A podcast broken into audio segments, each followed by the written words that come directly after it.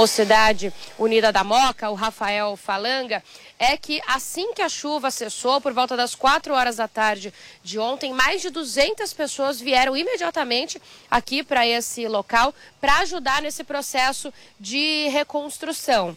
É, essas pessoas, elas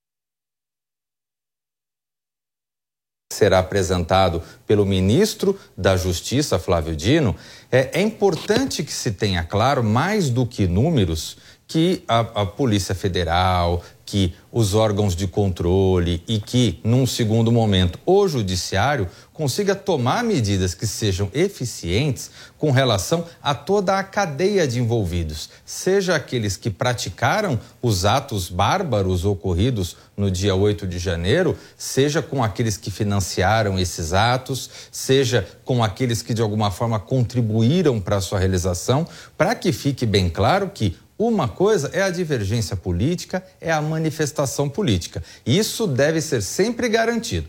Agora, outra coisa bem diferente é a ocorrência de atos totalmente bárbaros e totalmente criminosos, como esses que ocorreram no dia 8 de janeiro.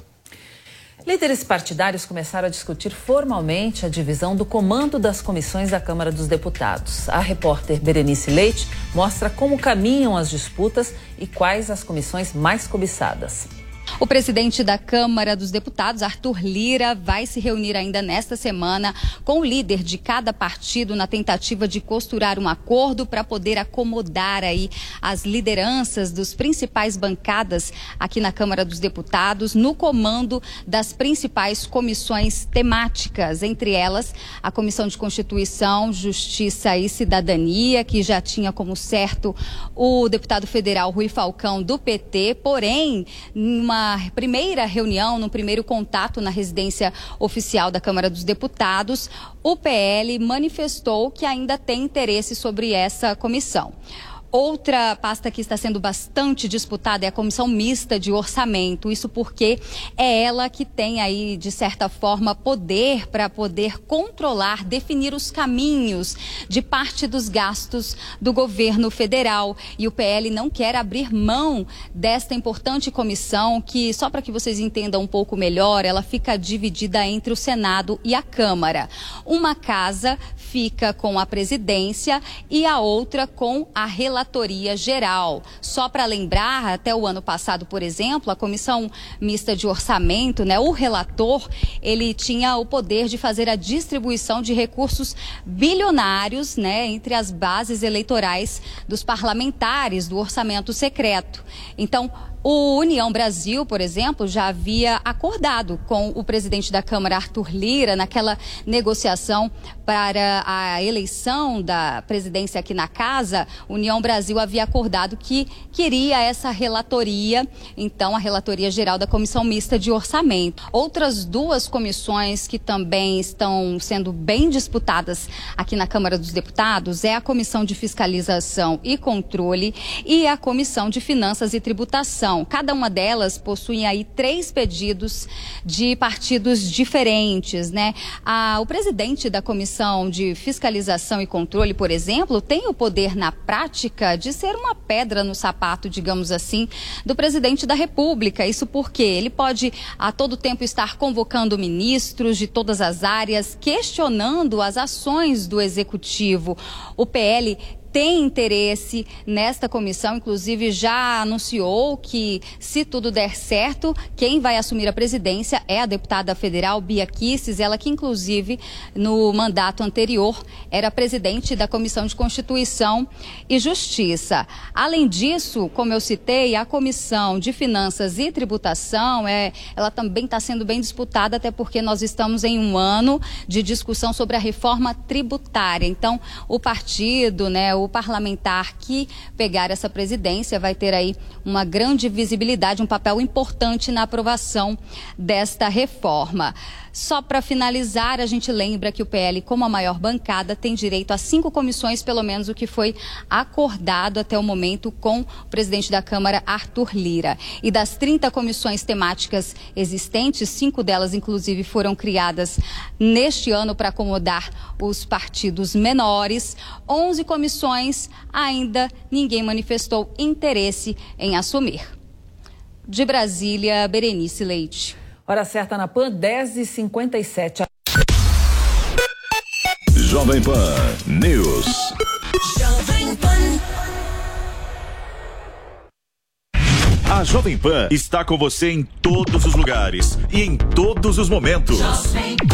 De manhã, informação e opinião na medida para começar o dia do jeito certo. Bom dia, ouvinte da Jovem Pan. A partir de agora, manchetes do Jornal da Manhã. No começo da tarde, a equipe de esportes da Jovem Pan entra em campo com você. Olá, estamos juntos mais uma vez para mais uma edição do nosso Esporte. Para analisar os lances polêmicos e discutir à vontade. Não é porque o mundo aplaude que o cara tem razão em tudo, Flávio. Ao longo do dia, nossos repórteres não deixam escapar nada. O ministro da Educação é contra os principais assuntos. A notícia de última hora. A gasolina vai voltar a subir. E aquilo que mexe com a sua rotina. As fortes chuvas que atingiram tudo passa pelo microfone da Jovem Pan. Viu só? A Jovem Pan está com você o tempo todo, em som e imagem. Acesse jovempan.com.br. Baixe o aplicativo da Pan e se inscreva nos nossos canais no YouTube. Jovem Pan. Jovem Pan News. A notícia que você quer saber. A notícia que você precisa saber. 24 horas com você no seu rádio e na internet. Jovem Pan. Futebol na Jovem Pan. Um show de informação e opinião. Aqui, a mais vibrante transmissão com a palavra de quem faz o jogo e a emoção da bola rolando. Entre em campo na sintonia do melhor time de esportes do rádio brasileiro.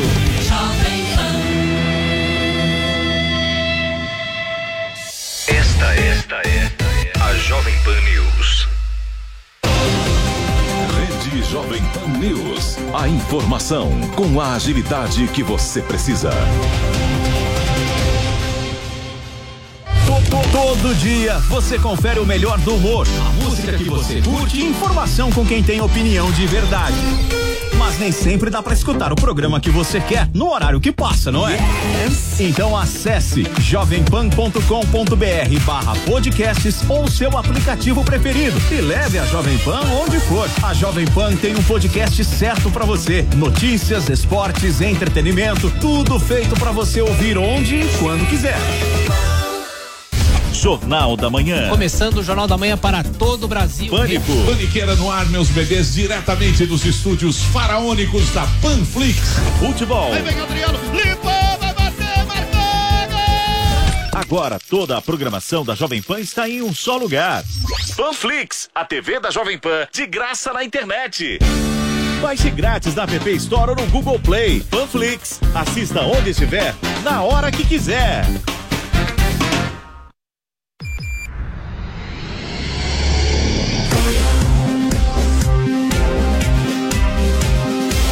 Esta é a Jovem Pan News.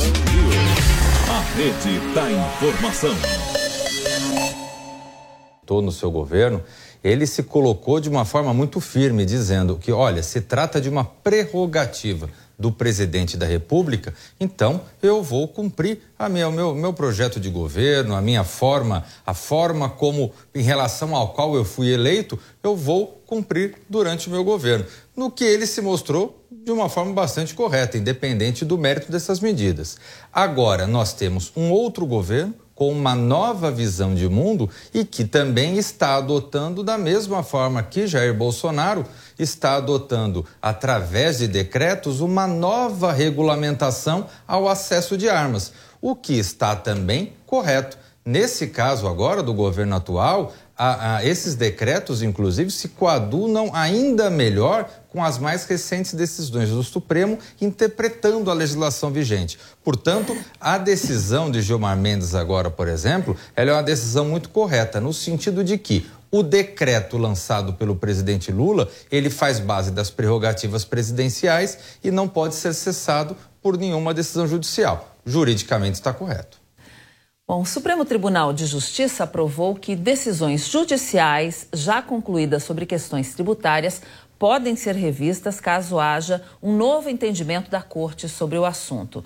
Essa decisão gerou controvérsias entre os juristas, porque na prática significa que as ações que tratem de pagamento de impostos podem ser revistas. Para entender melhor os impactos aí dessa nova mudança, a gente conversa agora com o advogado tributarista Davi Andrade Silva. Muito bem-vindo. Não sei se é Davi ou David.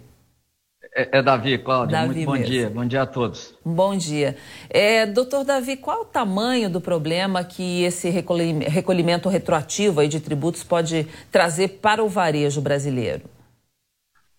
É, basicamente o que o Supremo decidiu de uma forma muito incorreta no nosso modo de ver, uma decisão péssima, mas o que o Supremo decidiu basicamente foi é, criar uma barreira de eficácia para a coisa julgada. A coisa julgada é aquela decisão em relação à qual não há mais nenhum recurso, né? É uma decisão definitiva é, que resolve definitivamente uma contenda, um conflito judicial. Pois muito bem, é, o Supremo, nessa questão tributária, basicamente em relação à contribuição social sobre o lucro, ele decide que aquela coisa julgada que já havia sido formada há anos atrás, né?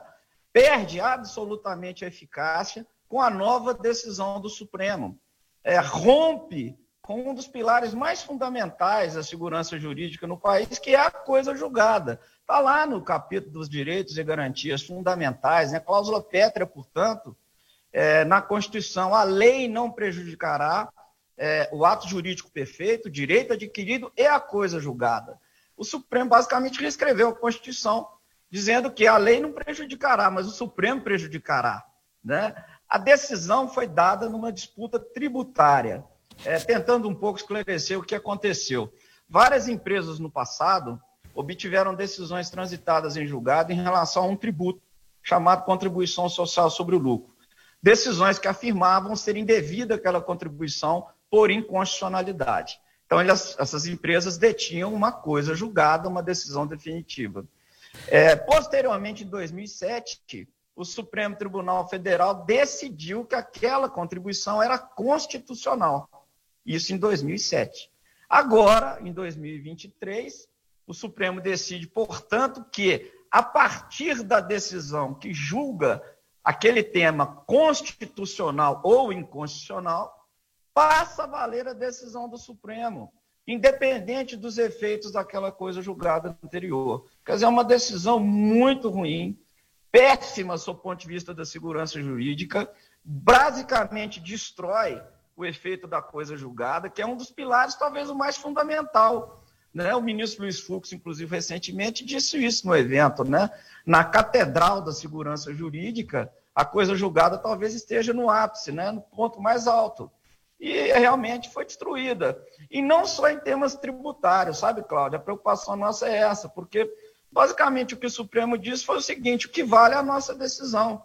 Se você, o contribuinte, o cidadão, tem uma decisão transitada em julgado há anos, há anos, e essa decisão colide no futuro com uma decisão do Supremo Tribunal, passa a valer a decisão do Supremo Tribunal sem necessidade de mais nenhum, nenhuma formalidade. Então, assim, a avaliação nossa é de que a decisão foi muito equivocada e rompe com um dos pilares mais fundamentais da segurança jurídica no país.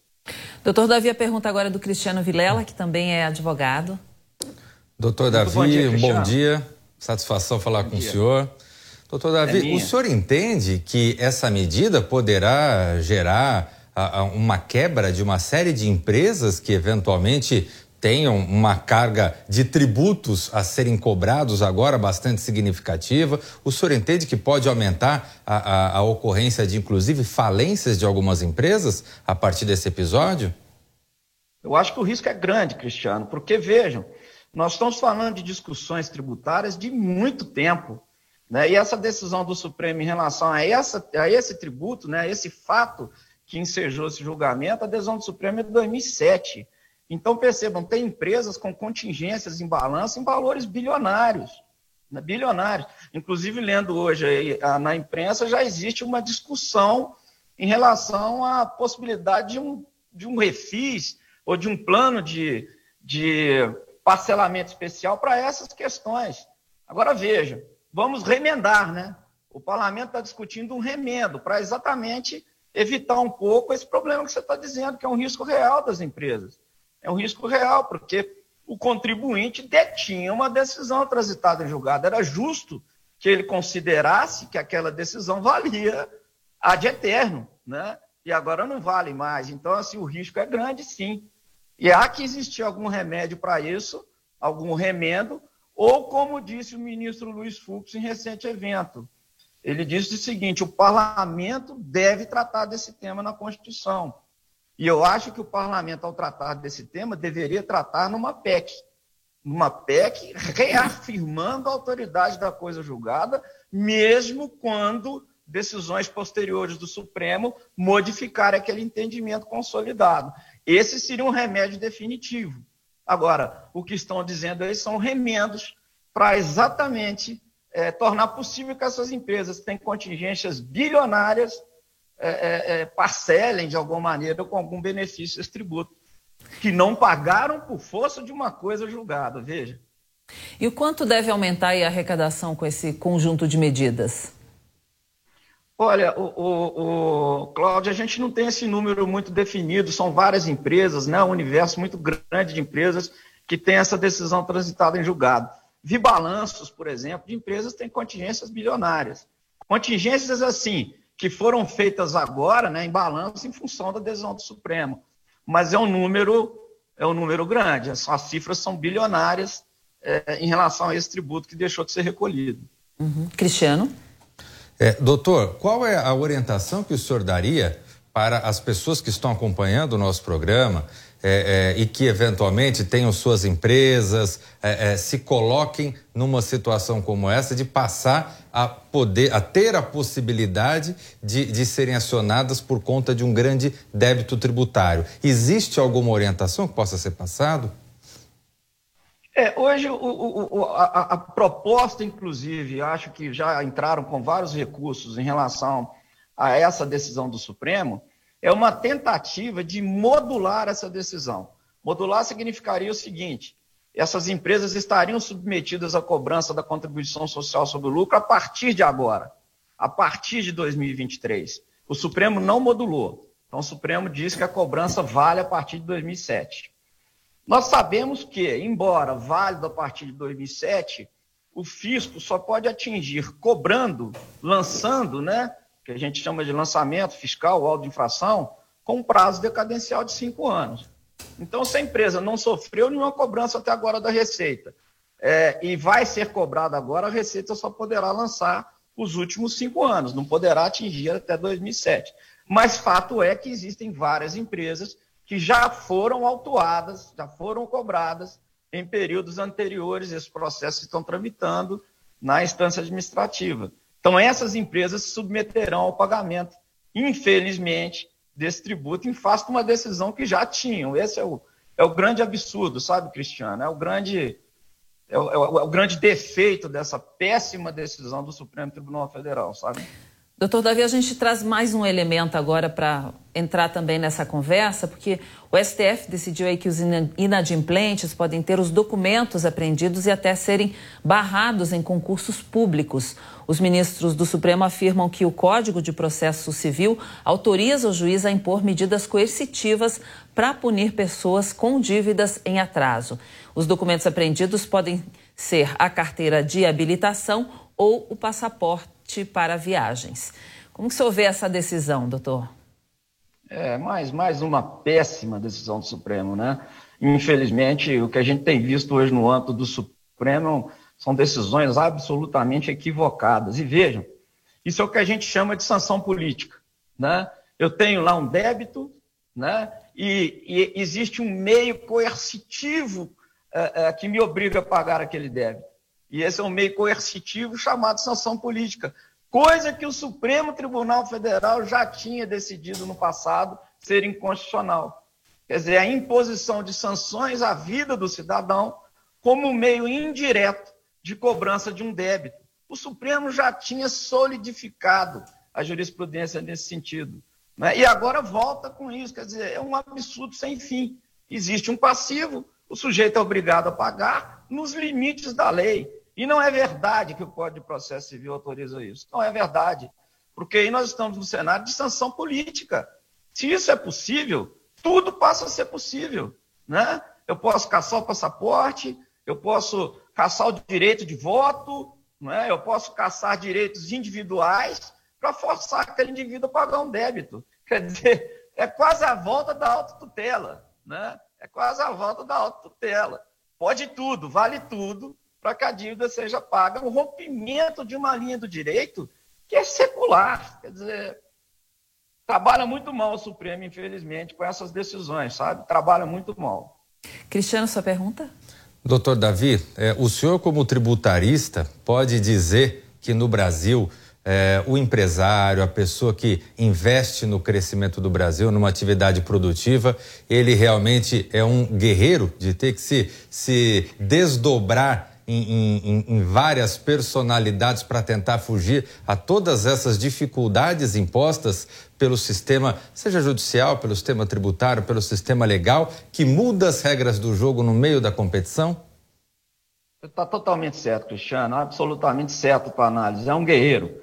O empresário brasileiro é um lutador, é um guerreiro. Ele, ele é o dínamo da economia, né? porque nada acontece sem um empresário, né? Governo não gera riqueza, o governo só toma riqueza através da arrecadação tributária. Então, é uma grande mentira essa história de que o governo gera emprego e gera riqueza. O governo não faz isso. Quem faz é o empresário.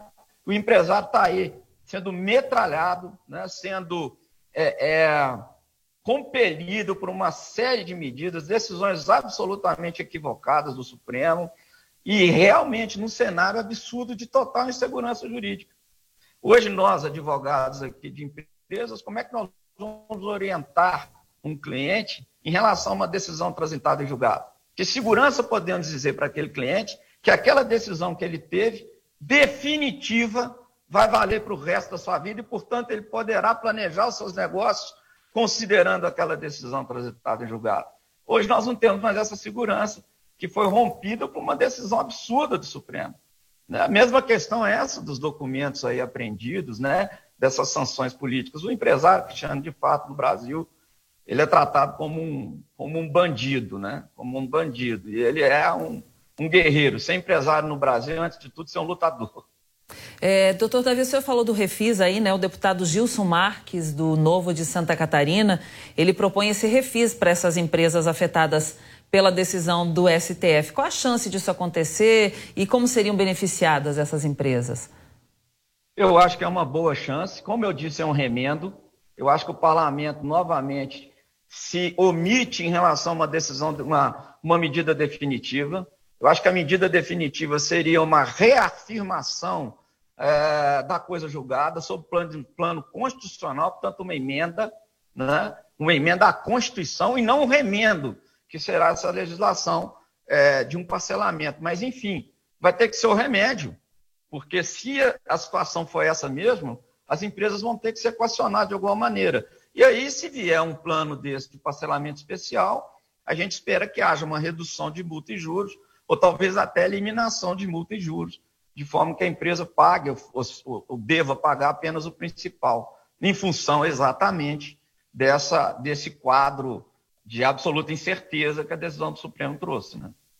Bom, sobre essa decisão aí, sobre os tributos das empresas, a gente conversou com o advogado é, tributarista, o Davi Andrade. Muito obrigada pela sua entrevista, pelo seu tempo. Um bom dia, uma ótima quinta-feira. Eu, eu que agradeço, Cláudio. Bom dia, bom dia, Cristiano. Bom dia a todos. Muito obrigado. Obrigada.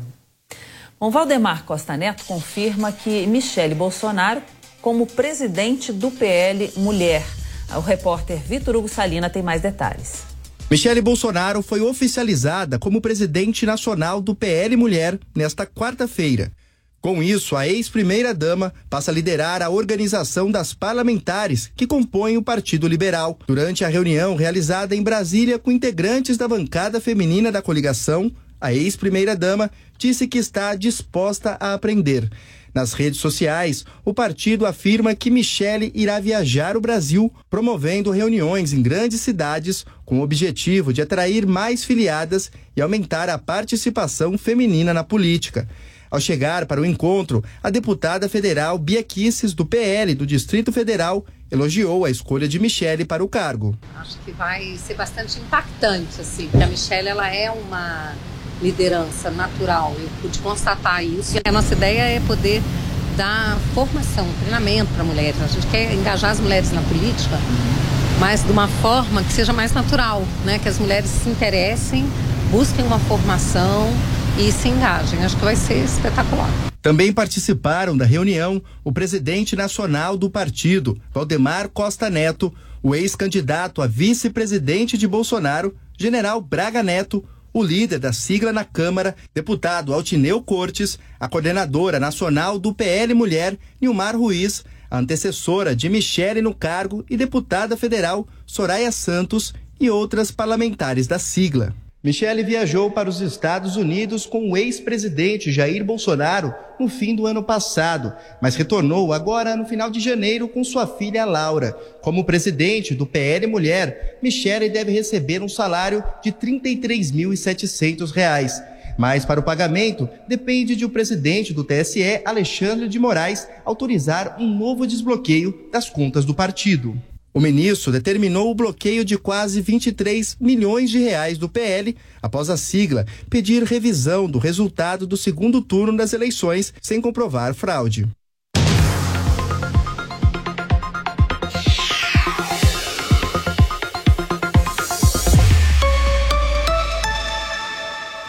Agora vamos saber como está o mercado financeiro com Luiz Arthur Nogueira. Bom dia, Luiz. Bom dia, Cláudia Bartel. Bom dia a todos. Está no ar o mercado financeiro, sempre com as principais notícias da economia e do mundo das finanças. Hoje, quinta-feira, continua repercutindo a informação que nós demos ontem em primeira mão, no momento em que ela aconteceu, que foi o anúncio do ministro da Fazenda, Fernando Haddad, de que vai antecipar a apresentação da nova regra fiscal, que vai substituir o teto de gastos. Ontem, aqui na abertura do programa, a Bolsa Brasileira, o índice Bovespa, estava em queda de 0,5%. No momento em que o ministro Haddad anunciou essa antecipação do anúncio, a gente registrou aqui ao vivo a inversão de tendência da Bolsa, que passou a subir cerca de 1%. Por quê? Porque essa antecipação gera um alívio no mercado financeiro. Vamos lembrar que no ano passado, quando o governo Lula, o governo de transição na época, aprovou a PEC fura-teto de cerca de 200 bilhões de reais, o texto dessa proposta de emenda à Constituição prevê que o governo Lula terá de apresentar uma nova regra fiscal para substituir o teto de gastos até o mês de agosto. Então nós prevíamos que seriam oito meses os oito primeiros meses do governo Lula de muita tensão, de muita angústia, de muita expectativa sobre qual seria essa nova regra fiscal. Quando o ministro da Fazenda, Fernando Haddad, vem a público e antecipa para o mês de março, ele gera um alívio no mercado, porque na verdade está antecipando o fim desta angústia em pelo menos cinco meses, o que é muito bom. Claro que não basta você anunciar a nova regra fiscal. É importante que ela seja uma regra positiva. Eu diria que, aliás, este é o principal tema econômico do primeiro ano do governo Lula. Mais importante ainda eu me arriscaria a dizer, do que a reforma tributária. E olha que a reforma tributária é importantíssima, porque ela vai simplificar essa maluquice que é o sistema de impostos aqui no Brasil. Mas por que, que esse tema fiscal é o mais importante de todos? Porque hoje o Brasil ainda é enxergado pelos investidores no mundo inteiro como um país que tem risco fiscal, risco de contas públicas. Na medida em que você vem a público e apresente uma nova regra fiscal que dê uma trajetória positiva, das contas públicas e da dívida pública do país, isso vai gerar um alívio no mercado financeiro, vai gerar uma melhora, inclusive, das expectativas inflacionárias, o que vai possibilitar com que o Banco Central possa iniciar o quanto antes um processo de queda de juros, o que vai ajudar o crescimento econômico e a geração de empregos. Ou seja, uma boa regra fiscal ajuda a economia e, por tabela, ajuda o governo Lula a executar as suas políticas sociais. Aliás, ontem mesmo, o secretário do Tesouro Nacional, Rodrigo Seron, ele deu uma pista do que deve ser essa nova regra fiscal é, do, do governo Lula, dizendo que durante algum período, não sabemos qual, as despesas públicas deverão crescer num ritmo menor do que o crescimento da receita. Isso é muito positivo. Qualquer nova regra fiscal precisa ter como foco o controle das despesas públicas. Até o presente momento, sem essa nova regra, qual é a única certeza que o mercado financeiro tem? É de que o teto de gastos foi implodido de que ele não funciona mais e, portanto, o mercado está num voo cego. O anúncio agora, no mês de março, vai ser muito positivo, porque vai dar previsibilidade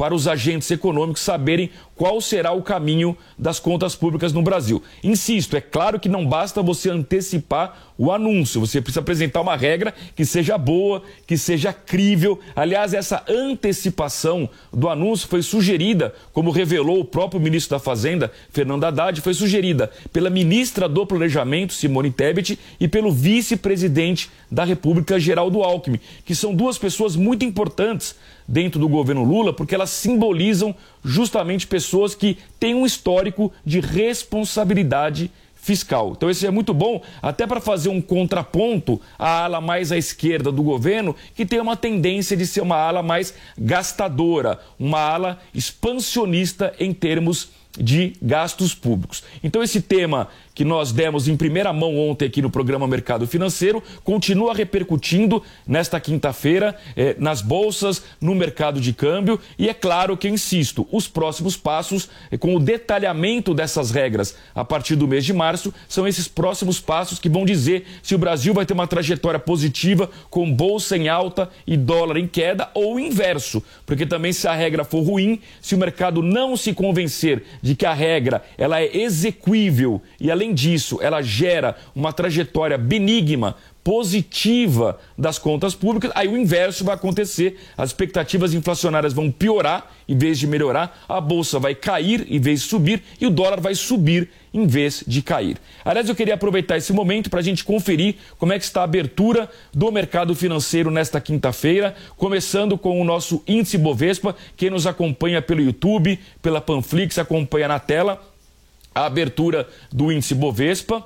Na sequência, nós vamos ver as bolsas globais. No canto superior direito, a gente vê as bolsas europeias. Né? Na sequência, ele começa com a, a, bolsa de Frankfurt, na Alemanha. Na sequência, de Londres. Depois, a de Paris. E na sequência, de Madrid esse pregão das bolsas europeias está em andamento. No canto inferior esquerdo, as bolsas asiáticas, essas já fechadas. Primeiro a bolsa, vemos aí o resultado da bolsa de Xangai, na sequência a bolsa de Tóquio e por último a bolsa de Hong Kong. E no canto superior esquerdo, a gente vê aí as bolsas americanas, lembrando que esses números que estão na tela são do fechamento de ontem, porque o mercado americano abre daqui a pouquinho às 11h30 pelo horário de Brasília. E na última tela, o mercado de câmbio, vemos aí na sequência o dólar, o euro e o Bitcoin. Então são esses temas que vão continuar aí predominando no mercado financeiro. É claro que no âmbito mundial, o que impacta as bolsas do mundo inteiro não é a questão fiscal do Brasil, evidentemente, é a questão de alta de juros nos Estados Unidos e também na Europa e principalmente o risco de recessão econômica tanto nos Estados Unidos quanto principalmente na zona do euro. É isso que tem gerado muita volatilidade no mercado internacional. E lembrando também que amanhã, sexta-feira, nós teremos pregão normalmente, é véspera de carnaval, o pregão da bolsa da B3, da bolsa brasileira vai funcionar normalmente, mas muita atenção para você que é investidor. Por quê? Porque nós teremos no Brasil segunda e terça-feira, o carnaval. E serão dois dias em que a Bolsa Brasileira não vai funcionar. Aliás, ela só retorna na quarta-feira de cinzas, a uma da tarde, pelo horário de Brasília. Ou seja, todo investimento que for feito até amanhã, esse investidor vai ter que segurar essas ações até uma da tarde de quarta-feira. Então essa pessoa corre o risco de tudo que pode acontecer no mundo ao longo da segunda e também da terça-feira. Então é um feriado longo, prolongado. É, o que a gente costuma dizer no mercado financeiro é que quem tiver disposto a correr risco vai passar o, o carnaval comprado em bolsa de valores. O que, que significa isso? Vai passar o carnaval com ações correndo o risco do que vai acontecer tanto na segunda quanto na terça-feira. Então, muita cautela nas decisões que você vai tomar para os seus investimentos entre hoje e amanhã, porque eu insisto, serão dois dias de pregão funcionando no mundo inteiro, menos no Brasil, e a B3 retorna apenas na quarta-feira de cinzas. E até lá pode ser que a gente tenha mais novidades, mais detalhes, mais pistas sobre qual será essa nova regra fiscal. Esse é o tema de grande ansiedade do mercado financeiro. Com isso, nós encerramos o programa Mercado Financeiro de hoje. Voltamos amanhã, ao vivo, às 11h15 da manhã. É com você, Cláudia Bartel. Obrigada, Luiz Arthur Nogueira. Até amanhã, então. O presidente do BNDES, Aloysio Mercadante, sinalizou ajudar fornecedores das lojas americanas. O repórter Rodrigo Viga tem mais informações. O BNDES não vai ser hospital de empresa e não pretende colocar dinheiro na rede Americanas, que no mês passado pediu à Justiça recuperação judicial. No entanto, pode oferecer uma linha de crédito para fornecedores na rede varejista. A declaração foi dada nesta quarta-feira, aqui na sede do banco, pelo presidente da instituição, Aloysio Mercadante. Segundo o economista, os fornecedores na rede Americanas são, na verdade, vítimas da crise enfrentada pela empresa, que ele definiu como fraude. A Americanas vive esta crise após revelar em janeiro deste ano o que chamou de inconsistências contábeis de aproximadamente 20 bilhões de reais, o que levou a Americanas a pedir recuperação judicial. A empresa tem dívidas de mais de 40 bilhões de reais. O caso está sendo investigado pela Justiça Brasileira e também pela CVM, a Comissão de Valores Mobiliários. Segundo a Luiz Mercadante, o BNDES já executou as garantias referentes a dívidas da Americanas com o banco. Em janeiro, o banco já tinha informado que essas operações, duas no total, de empréstimos do BNDES, totalizavam 2,4 bilhões reais. Inicialmente, foram pagos 1,2 bilhão de reais e o restante foi executado através de uma carta garantia de uma fiança bancária. A Luísio Mercadante deixou bem claro que está preocupado com os fornecedores, que empregam milhares de pessoas Brasil afora, mas afirmou que o Banco de Fomento não vai ser hospital de empresa com problemas eh, financeiros. Ele já abriu conversas com a Febraban, a Federação dos Bancos, para se tentar viabilizar a criação de uma linha de crédito voltada para dar apoio e suporte a essas fornecedoras que ameaçam quebrar a partir da crise americanas. De Café Babanco a Fazenda para ver um pouco o que, que é possível fazer do ponto de vista de viabilizar essas empresas para que elas não sofram a consequência de uma fraude no balanço de uma empresa que elas eram fidelizadas. Elas não têm responsabilidade pelo que aconteceu. Estamos tranquilos, nós estamos fora das americanas, executamos totalmente as garantias. Não é só que nós não somos, nós somos, nós não somos hospital, nós executamos as garantias. Porque não fazia nenhum sentido o BNDES ter dinheiro lá nas condições do que nós assistimos em relação ao balanço das americanas. Na hora executamos e já recebemos. O presidente do BNDES, Aloysio Mercadante, participou nesta quarta-feira, aqui mesmo, na sede do banco, da retomada, da reativação do Fundo Amazônia. O BNDES é o gestor deste fundo do Rio. Rodrigo Viga. Em meio à recuperação judicial, as americanas têm um novo presidente. O Conselho de Administração da empresa aprovou o nome de Leonardo Coelho para assumir o comando da rede varejista. O novo presidente das americanas tem experiência no setor de varejo e em consultoria de reestruturação. Leonardo Coelho já liderou mais de 10 processos em clubes de futebol do Brasil. O antigo presidente Sérgio Rial esteve à frente da empresa em janeiro e foi o responsável por revelar o rombo que passa de 20 bilhões de reais. O grupo Carrefour vai pagar mais de 800 bolsas para estudantes negros. Serão quase 70 milhões de reais em investimento para o acesso dos estudantes nas graduações, mestrados e doutorados. O Carrefour fez um acordo com o Ministério Público do Rio Grande do Sul após um homem negro ser espancado e morto por seguranças de um supermercado da rede em Porto Alegre.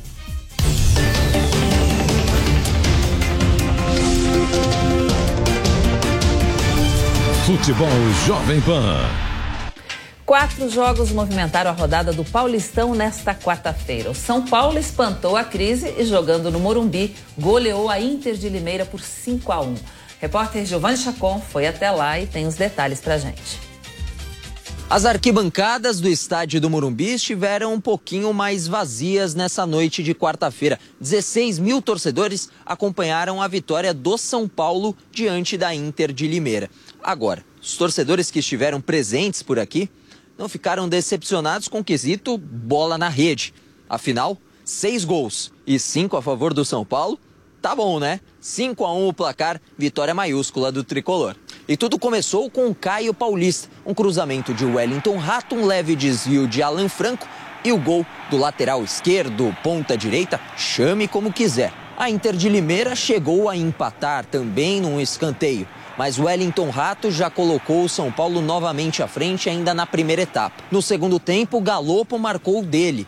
Mais uma vez, né? Artilheiro do Campeonato Paulista do time na temporada já são seis gols em oito partidas que disputou. Pedrinho fez um golaço. Jogada individual, chute entre a trave e também o goleiro Léo Vieira. 4 a 1. E o quinto, uma pintura. Pablo Maia, de longe, mandou um chutaço no ângulo. O São Paulo marcava o quinto. E queria mais, poderia ter marcado o sexto, o sétimo, mas a bola se recusava a bater mais uma vez na rede. O tricolor venceu mais uma vez, disparou novamente na liderança do seu grupo e está muito próximo de uma classificação. Caso o Guarani tropece na próxima rodada e o São Paulo vença a equipe do São Bento em Sorocaba, o tricolor já estará classificado para a próxima fase. Pedrinho, Pablo Maia, qual dos dois gols foi o mais bonito, hein? Ah, lógico que é o meu, né? Você já reviu? Já reviu? Já, já, já. Já dei uma olhada ali no vestiário já. Ah, o Pablo fez um, um belo gol, mas eu vou, eu vou botar em mim com certeza. Né? É, ressaltar a jogada ali que eu consegui dar um elástico e fui muito feliz com o gol. Rogério Ceni responde. Eu gostei, seria injusto da minha parte, porque parece que você está escolhendo um em detrimento ao outro. Né? Eu acho que os dois gols foram belíssimos. Eu achei um gol muito bonito de fora da área. Eu acho que é uns 30 metros de distância, um chute daquele para um cara que entrou numa posição improvisada, zagueiro. Mas, sem dúvida, o gol do Pedrinho foi belíssimo. Né? O gol do Pablo Maia, um gol mais raro. Do Pedrinho, ele já tem essa habilidade natural de costurar, de ir para dentro. Plástico. Ah, cara, eu não sei. Eu acho que o o voo do goleiro, o esforço do goleiro para pegar a bola entrando na gaveta. Eu, assim, adoro o Pedrinho, é um menino ótimo, mas eu achei o gol do Pablo Maia espetacular. Nos outros jogos da rodada, a equipe do Água Santa bateu o Bragantino por 1 a 0 em casa e segue na cola do tricolor no grupo B. O Guarani em casa perdeu por 5 a 1 para a equipe do São Bernardo. Uma derrota que dificulta a classificação para a próxima fase do Campeonato Paulista. E a portuguesa, lutando contra o rebaixamento, ficou no empate contra a equipe da Ferroviária no duelo dos desesperados. As duas equipes encaminharam negativamente a sua classificação à Série A2 da próxima temporada. A vida não está fácil para as duas equipes. Bom, o torcedor não ficou insatisfeito na noite desta quarta e agora vai aguardar quase uma semana para o São Paulo entrar novamente em campo, só na próxima terça, diante do São Bento, fora de casa.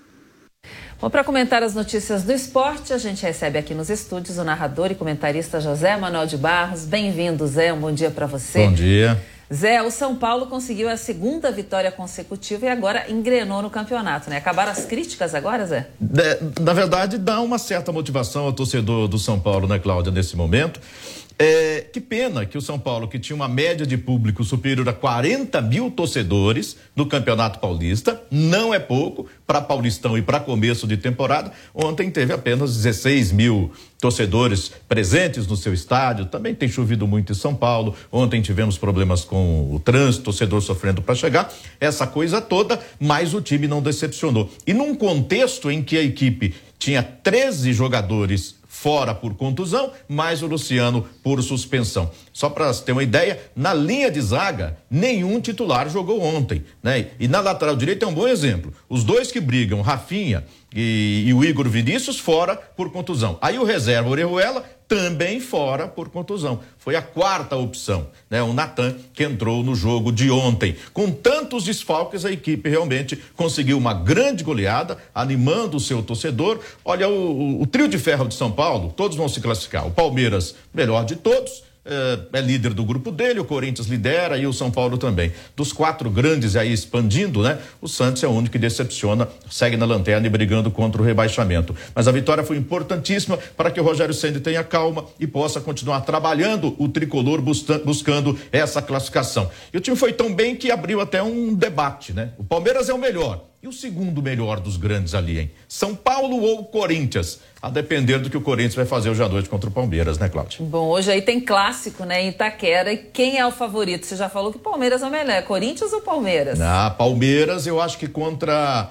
É, no futebol brasileiro hoje, e do jeito que o Flamengo não está jogando, né? Inclusive ontem jogou lá pelo Campeonato Carioca, foi muito mal no primeiro tempo, melhorou um pouco no segundo, mas o Flamengo não se encontra. Começo de ano, agora com Vitor Pereira, não está nada bom. Então eu acho que dá pra gente cravar que o Palmeiras é o melhor time do futebol brasileiro e entraria contra qualquer adversário do Brasil hoje como o melhor, com um certo favoritismo. Aí você vai no contexto de jogo a jogo e jogar em Itaquera, onde o Corinthians é mais forte, joga muito mal fora, mas tem jogado bem dentro de casa, então tende a ser um jogo duro, um jogo difícil pro Palmeiras. Ainda assim, manteve o treinador, a base do time, ok, perdeu o Danilo, o Scarpa não tá mais aí, mas me parece que o Gabriel Menino entrou bem ali no meu campo, o Hendrick aparecendo, enfim. O Palmeiras tem um conjunto muito bom, né? Tem um estilo de jogo já definido e joga muito bem fora de casa. O Palmeiras é melhor fora do que em casa, ao contrário do Corinthians, que é melhor em casa do que fora.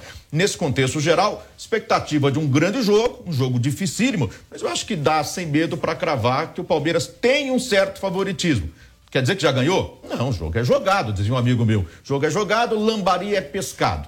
Né? O Corinthians, para o jogo de hoje, tem praticamente os seus jogadores principais à disposição. O Maicon voltando de contusão, não se sabe se ele entra de início ou não, mas assim, é, o Fagner volta, o Cássio, ausente do último jogo, também volta. Ou seja, é um Corinthians inteiro para o jogo de hoje, inclusive com o Renato Augusto, e todo mundo sabe que o Corinthians depende muito desse jogador. Vai entrar em campo com o que tem de melhor mas o Palmeiras também. E com uma vantagem o Palmeiras tem. Né? No último jogo pelo Paulista, o Abel Ferreira poupou cinco jogadores.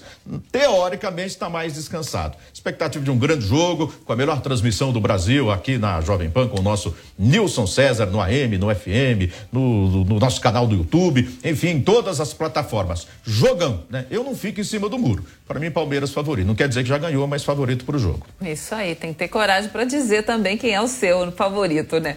Bom, Zé, hoje tem estreia no Santos também, né? Então, o Lucas Lima, a torcida do Santos ali tá, tá naquela de amor e ódio em relação ao Lucas Lima. Ele não saiu legal do Santos, né?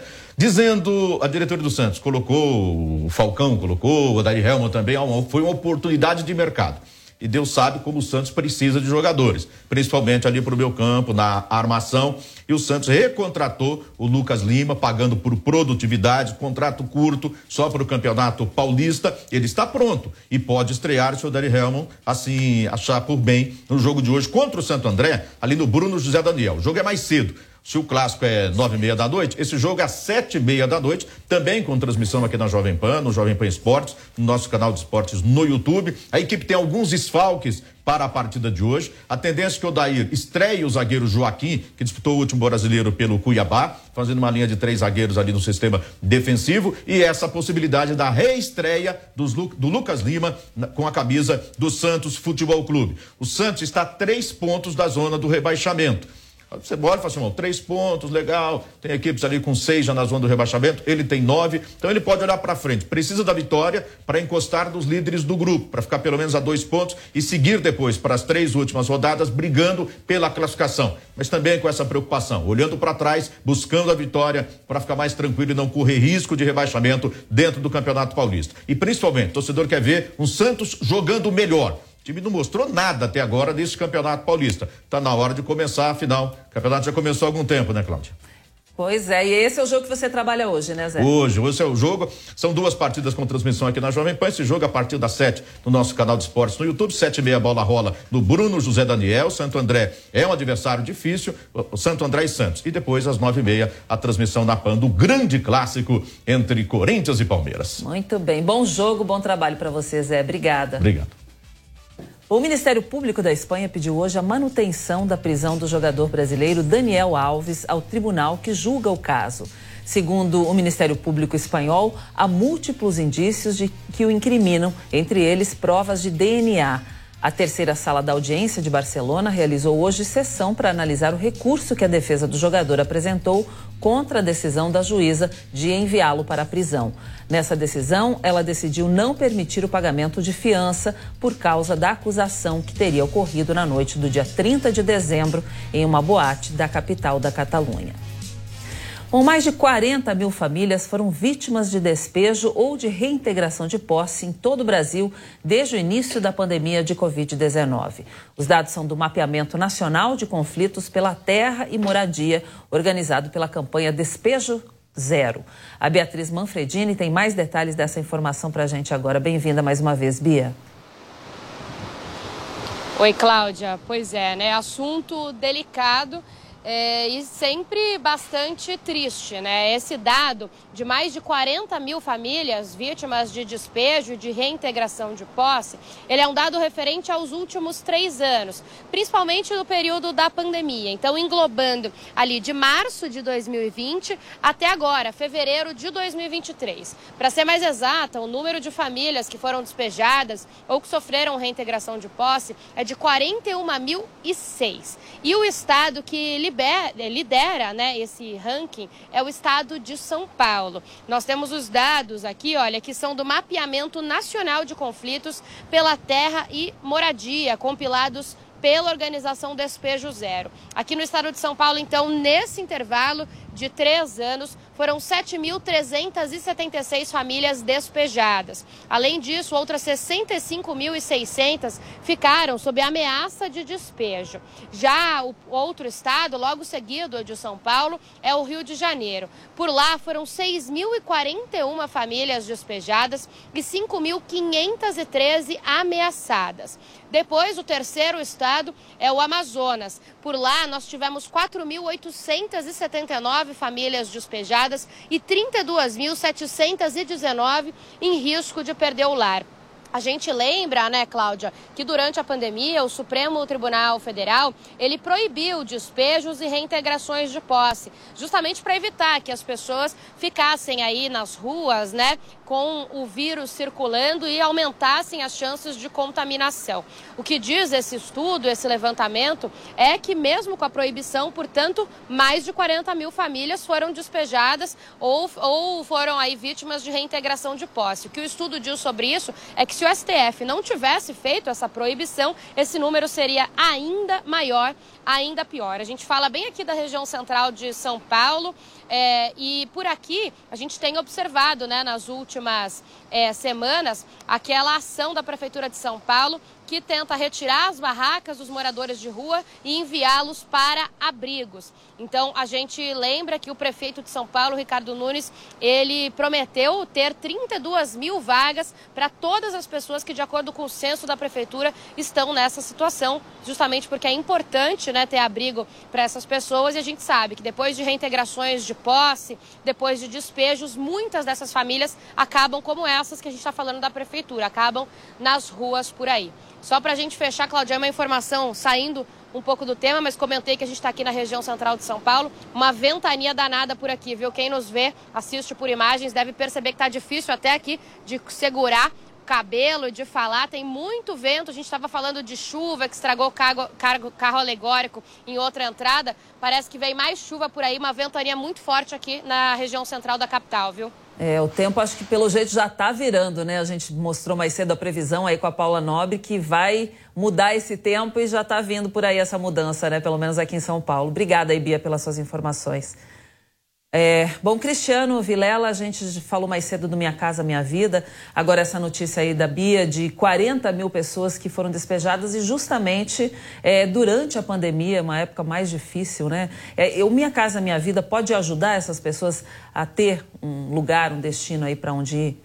Sem dúvida, programas como Minha Casa Minha Vida são importantes nesse sentido, especialmente essa, esse, essa fase 1. Um nesse grau é, que atende justamente as pessoas com um poder aquisitivo menor. Esse tipo de programa e esse tipo de atendimento a esse recorte é, é, mais baixo, mais vulnerável da população, ele objetiva justamente fazer com que esse segmento da sociedade, que vai ter muita dificuldade dentro do mercado normal, que ele possa ter acesso à moradia e isso, além de tudo, acaba movimentando a economia. Então, ele é salutar tanto no aspecto social como também no aspecto econômico. Falar agora da guerra na Ucrânia. A Rússia mantém 6 mil crianças e adolescentes ucranianos em campos de reeducação. Nós vamos agora direto para a Europa conversar com Luca Bassani. Luca, bom dia, seja bem-vindo, Luca. De onde partiu essa informação? Pois é, Cláudia, uma é, notícia muito preocupante. Bom dia a você, a todos que nos acompanham. É, foi um estudo feito pela é, muito conceituada Universidade Americana de Yale, que, segundo relatos de ucranianos e também investigações, imagens coletadas a partir da Rússia, cerca de 6 mil crianças e adolescentes de 4 meses até 17 anos foram levados de maneira forçada para a Rússia, onde estão passando por esses campos de reeducação, aprendendo a doutrina de guerra russa e até mesmo alguns sendo treinados com armas. As localidades para onde eles foram enviados são as mais variadas, desde a Península da Crimeia, que faz aí fronteira com a Ucrânia e é uma região que é contestada como parte da Ucrânia pelo governo de Volodymyr Zelensky, até também regiões mais interioranas da, da Rússia, até muito distante da fronteira, como é o caso da Sibéria. Nós vemos que grande parte desses jovens são de famílias que vivem na linha de frente do conflito e, segundo os relatos de alguns pais, eles acabaram aceitando com que seus filhos fossem levados, primeiro por terem sido ameaçados, com medo de que ou eles mesmos pudessem morrer ou os filhos pudessem ser é, violentados. Da mesma maneira, alguns acreditavam que na Rússia, é, nessas regiões um pouco mais longe da guerra, eles teriam melhores chances de vida e acabaram acreditando. O fato é que o, é, o, governo do presidente Putin nega esse tipo de acusação feita pelos americanos, falando que todos aqueles que foram levados foram levados para serem tratados pelo Estado russo, já que estavam a ser bombardeados pelas forças ucranianas na região é, do Donbass. São versões contraditórias, mas de qualquer maneira é uma acusação muito grave, porque ela quebra a Convenção de Genebra, toda aquela ética de guerra que de certa forma existe e deveria ser cumprida, principalmente se tratando de menores de idade. É isso que preocupa a comunidade internacional e, portanto, uma investigação deva começar tanto internamente pela Ucrânia quanto também pelos órgãos referentes aos, aos refugiados e também aos direitos humanos dentro das Nações Unidas.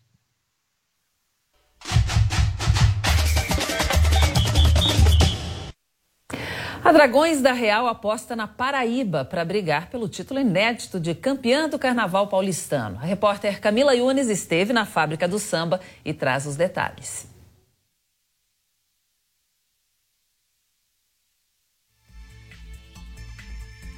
Bom, a gente segue então com outras informações aqui no Jornal da Manhã, segunda edição, ainda falando do carnaval que interrompe o calendário aí do Auxílio Brasil e também do INSS. Os serviços fiscais foram suspensos nas agências da Previdência Social e também da rede bancária em todo o país. Esses benefícios voltam a ser pagos na próxima quarta-feira, então, próxima quarta depois do carnaval, quarta-feira de cinzas. Mais de 20 milhões de famílias devem receber o depósito do Auxílio Brasil neste mês. Bom, agora sim, vamos fazer contato com a Camila Yunes, que esteve lá na fábrica do samba e traz os detalhes da, Dragões da Real, é, que aposta aí na Paraíba para brigar pelo título inédito de campeã do Carnaval paulistano.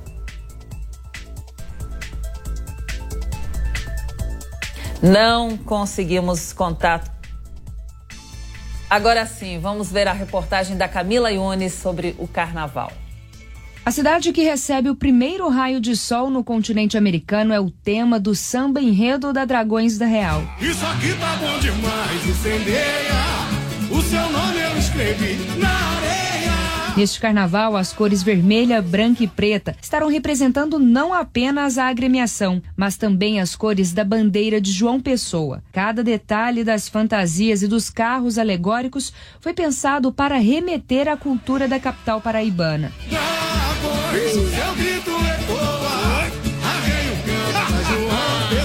O Sol, os Santos e a famosa quadrilha de João Pessoa ganharão a versão em samba da Dragões.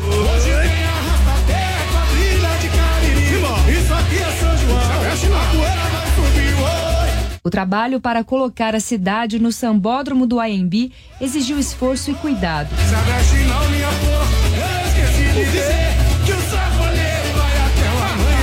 Além de toda a pesquisa teórica, o carnavalesco Jorge Freitas foi até João Pessoa sentir de perto o que iria retratar no samba enredo. Eu comecei a viajar para João Pessoa e, junto do cotidiano do povo pessoense, ver algumas situações de curiosidades que poderiam nos dar uma plástica bonita, mas uma plástica também que fizesse com que o nosso desfile fosse agradável alegre e descontraído. A Dragões da Real nasceu de uma torcida organizada do São Paulo Futebol Clube em 2000. E apesar de jovem, a escola já tem destaque entre as maiores do carnaval paulistano. Em 2011, a agremiação foi campeã do grupo de acesso e seis anos depois chegou perto do título no grupo especial, mas acabou ficando com o vice, feito que se repetiu em 2019. Trabalho bem feito, em equipe e com bastante organização. Essas são características cruciais para um bom desfile. E é exatamente nisso que a Dragões da Real tem investido. Este carro alegórico, por exemplo, ele tem mais de 10 metros de altura. A gente ainda não pode mostrar ele para vocês, mas ele já está pronto desde o mês de setembro. A expectativa é grande e o carnavalesco Jorge Freitas está otimista, mas sem tirar os pés do chão. Temos tudo para fazer um grande carnaval. Ganhar é consequência. Agora, nos preparamos para isso. Não vamos ser demagogo. Todo mundo vai lá para ser campeão do carnaval. Agora, a probabilidade de a gente acertar é bem grande, porque o trabalho foi intenso, a comunidade compareceu, os nossos ensaios bem cantados, bem dançados, e o papel que uma escola de samba exerce com o cidadão é levá-lo para dentro da sua quadra e mostrar que carnaval não são só aqueles 65 minutos de avenida. Carnaval é dança, carnaval é música, carnaval é encenação, é teatro. Isso a Dragões fez durante todo esse ano que passou para a gente, em 2023, fazer o maior carnaval da nossa história.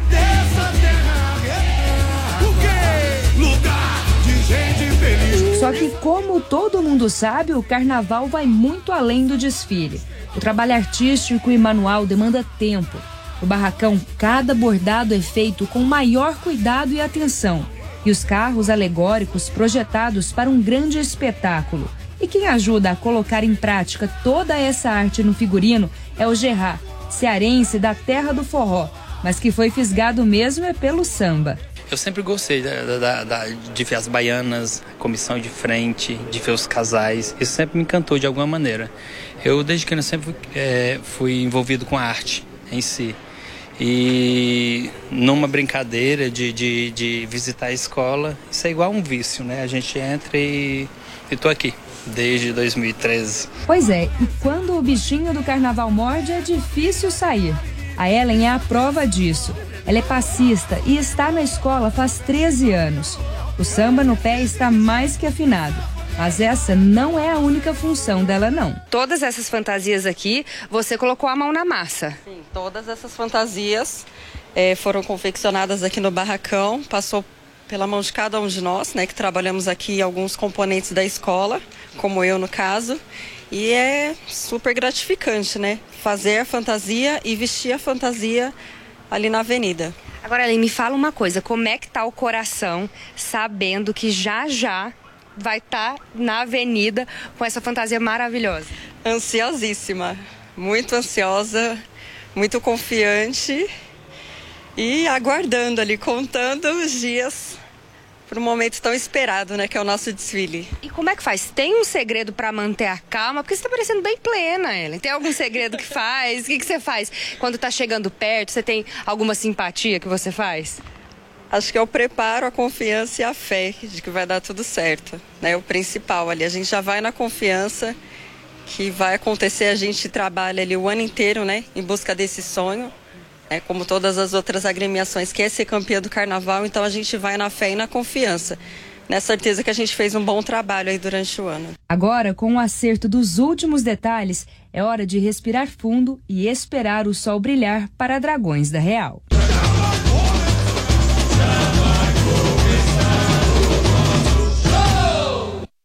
Bom, com essas imagens do carnaval, a gente encerra o Jornal da Manhã, segunda edição. Agradecendo primeiro ao Cristiano Vilela pela sua parceria. Cristiano, obrigado à audiência também pela companhia. A gente se vê amanhã, às 10 horas da manhã, aqui no Jornal da Manhã, segunda edição. Bom dia para você, ótima quinta-feira.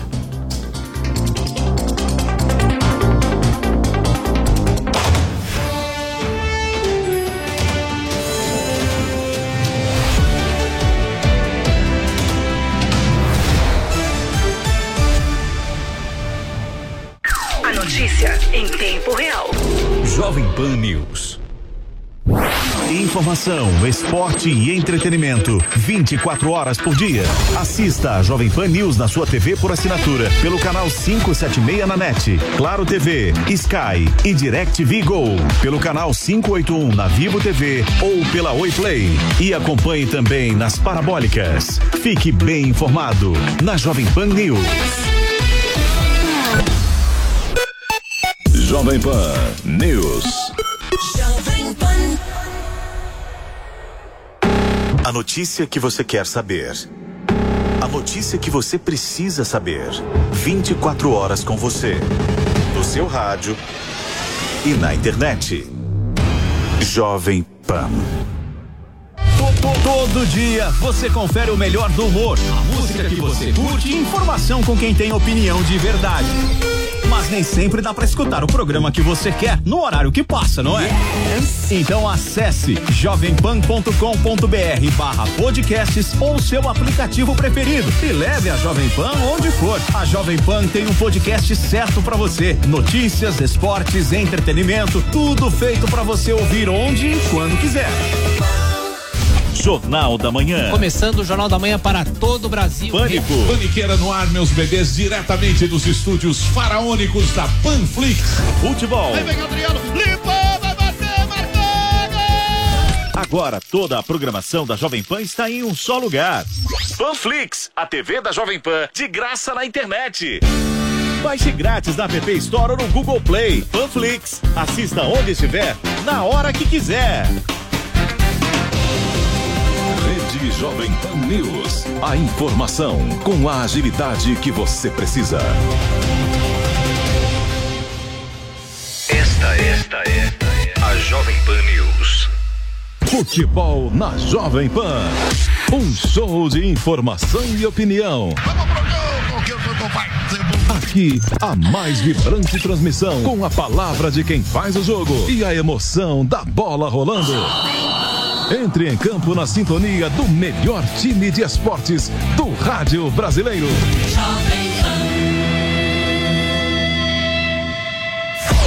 Jovem Pan News.